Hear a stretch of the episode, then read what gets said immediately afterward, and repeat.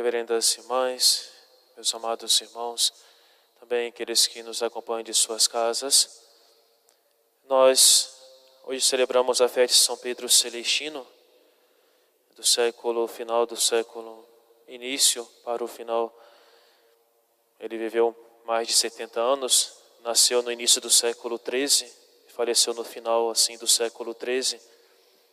Foi um papa, embora por poucos meses ele renunciando assim ao ao papado para viver a vida que ele tinha escolhido e estava vivendo, a vida recolhida, a vida de solidão com Deus. Meus amados irmãos, sempre olharmos a vida dos santos, devemos ser convidados a adentrar aquilo que os levaram à santidade. Os santos não se tornaram santos por um passo de mágica, não, mas pela sua vida, pelo cumprimento do seu dever. São José Maria Escrivá, o santo do cotidiano, ele dizia: Cristo não quer de nós só um pouco de bondade, mas que sejamos santos, santos com ações comuns. O modo que nós executamos as nossas ações que devem ser incomuns. E lá, bem no meio da rua, no escritório, nas fábricas, no nosso trabalho, nos tornamos santos desde que cumpramos nossas obrigações com competência, por amor de Deus e alegremente. De modo que nosso trabalho diário não se torne um trágico cotidiano, mas antes um sorriso cotidiano. E ele vai continuar dizendo no seu livro Caminho: Queres de verdade ser santo? Cumpre o pequeno dever de cada momento. Faz o que deves e estás no que fazes. Meus amados irmãos, queria meditar e refletir nesta primeira parte, depois em outra pregação continuar dizendo sobre a segunda parte dessa frase de São José Maria. Na primeira frase, faz o que deves. O que é, meus amados irmãos, o dever? O dever para um cristão é fazer a vontade de Deus. É o que Deus nos pede a cada momento da nossa vida. Isto é o nosso dever. E quantas vezes nós refletindo podemos ver que nós não cumprimos corretamente com o nosso dever. Nós falhamos. Primeiramente com o nosso dever para com Deus. Quantas vezes nos falta, nós falhamos na constância, na recepção dos sacramentos, na frequência às santas missas, e nós nós falhamos nisto por preguiça, por desculpas. Quantas vezes nós somos como protagonistas daquela cena, daquela parábola que é narrada por São Lucas no capítulo 14, dos daquele Senhor que convida os seus servos, convida as pessoas para as bodas, para um grande banquete. E aqueles que foram convidados colocaram desculpas para não participarem assim daquele banquete. Um pouco, meus amados irmãos, o retrato de que nós fazemos muitas vezes na nossa vida diária com relação a Deus.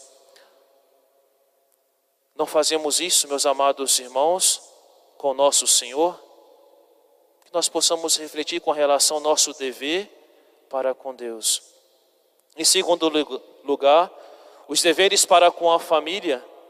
Quantas vezes também há falhas neste sentido. Muitos pais se preocupam em dar para os seus filhos, em cuidar sim, em sustentar a alimentação, a saúde, os estudos, mas falham naquilo que é essencial, essencial para a vida de seus filhos. E muitas vezes os seus filhos crescem espiritualmente anêmicos e por isso são influenciados pelo mundo, pelas amizades que ele tem e pelo mundo, talvez na escola ou na faculdade. Acabam sendo influenciados porque estão anêmicos espiritualmente, porque falta na vida de cada um desses jovens e destes filhos, como aquelas duas colunas vertebrais da alma, que são as virtudes e a doutrina. O Papa Bento XVI, ele dizia com palavras fortes, fortes dizendo: a juventude atual não sabe nada, dizendo com relação à questão da doutrina, muitas vezes nós somos levados e influenciados pelo mundo a termos uma educação sentimentalista, a sempre nós olharmos com aquele olhar de coitado, de dizermos que não podemos ir mais ou traumatizar uma pessoa, e, a maior, e o maior trauma, meus amados irmãos, na vida de uma criança, de uma vida de uma pessoa, é deixarmos que esta pessoa esteja com uma ferida exposta, exposta a qualquer influência, a qualquer tentação.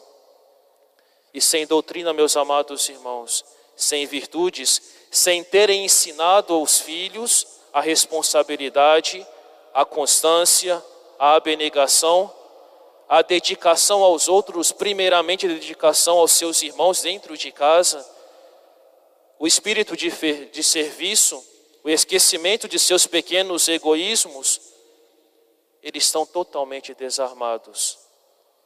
E devemos nos perguntar, aqueles que são pais, eu cumpro com meu dever? Com relação aos deveres no trabalho, meus amados irmãos, nós sabemos que estamos dizendo sim a Deus no nosso trabalho quando nós vemos progresso no nosso trabalho, naquilo que nós fazemos. Progresso, meus amados irmãos, com relação de qualidade daquilo que é feito. Melhora na execução, no bom exemplo que nós damos dentro do nosso serviço, no relacionamento com os nossos colegas, não aqueles que são de fácil, convivência, mas também aqueles que têm uma convivência mais difícil, se realmente nós somos este canais de Deus para estas pessoas, cumprimos com o nosso dever no nosso trabalho. Com relação, meus amados irmãos, o nosso dever social, e nós podemos pensar e sermos levados. Quando São Pedro foi até a casa de Cornélio,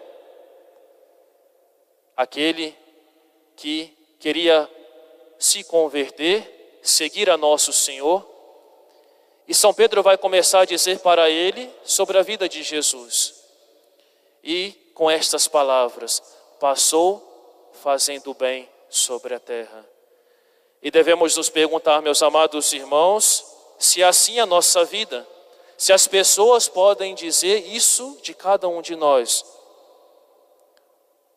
que estamos passando nessa sociedade, no mundo em que nós vivemos, fazendo o bem. Santificar, meus amados irmãos, o dever. Queres de verdade ser santo, cumpre o dever de cada momento. Queremos realmente ser santos, nos santificarmos, devemos cumprir com o nosso dever de cada dia, com a vontade de Deus.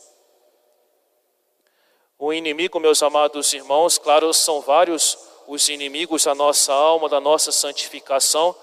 Um dos inimigos para com relação a essa santificação do nosso dever é pegar um dever, cuidá-lo bem e com ele nós taparmos o buraco dos outros deveres. Nós nos dedicamos tanto a um determinado dever que nos desculpamos que não cumprimos os outros por causa deste cumprimento pontual deste dever. Nós tapamos assim o buraco dos outros deveres. E meus amados irmãos, esse tapar um buraco não é um dever bem cumprido. E nós devemos pensar nisso e ajustar as coisas.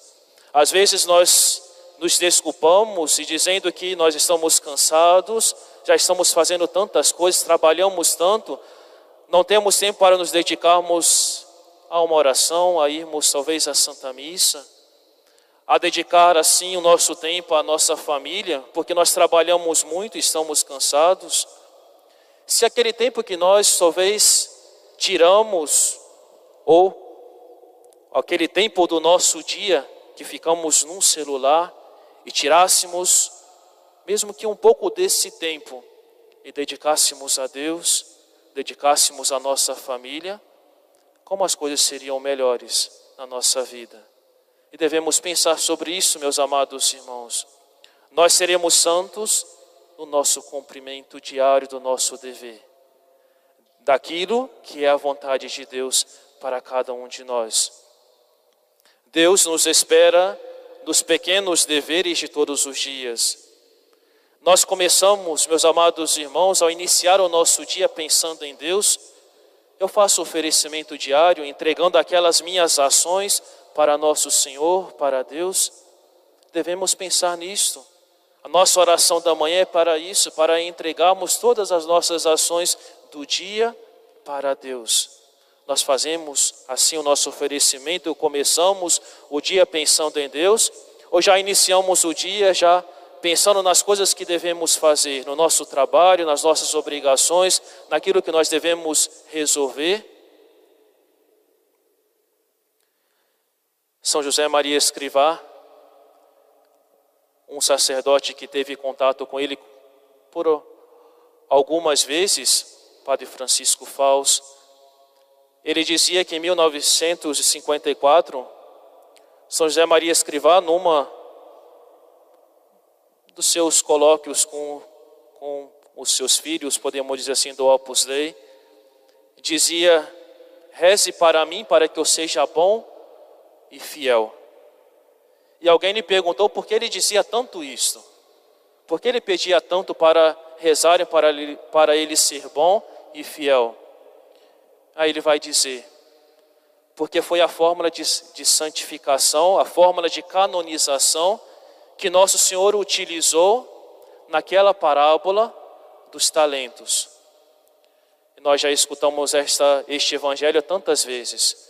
Neste evangelho, nós vemos aqueles que frutificaram o seu talento. O Senhor vai dizer para estes que frutificaram: servo bom e fiel, entra na alegria do teu Senhor. Isso, meus amados irmãos, é ser servo bom e fiel. Nós cumprimos, cumprimos sempre a vontade de Deus, sempre procurarmos fazer da nossa vida um sim a nosso Senhor. E nós possamos pedir no dia de hoje, de modo especial, a Nossa Senhora, ela que deu este sim a Deus, possa nos ensinar a viver dizendo um sim como ela dizeu, como ela disse em toda a sua vida. Realmente dizemos este sim à vontade de Deus, cumprirmos o nosso dever. Queremos ser santos? Cumpramos o nosso dever de cada dia. Faz o que deves e estás no que fazes. Louvado seja nosso Senhor Jesus Cristo.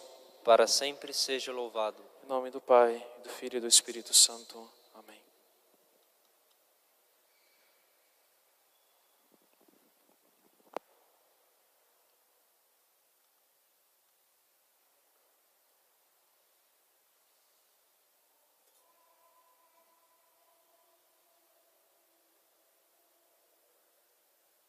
Dominus vobis. Et cum spiritu tuo. Oremos. Ecce de verba mea in ore tua, ecce constituites supergentes et superregna, ut velas et destruas et edifices et plantes. Aleluia. Página 188.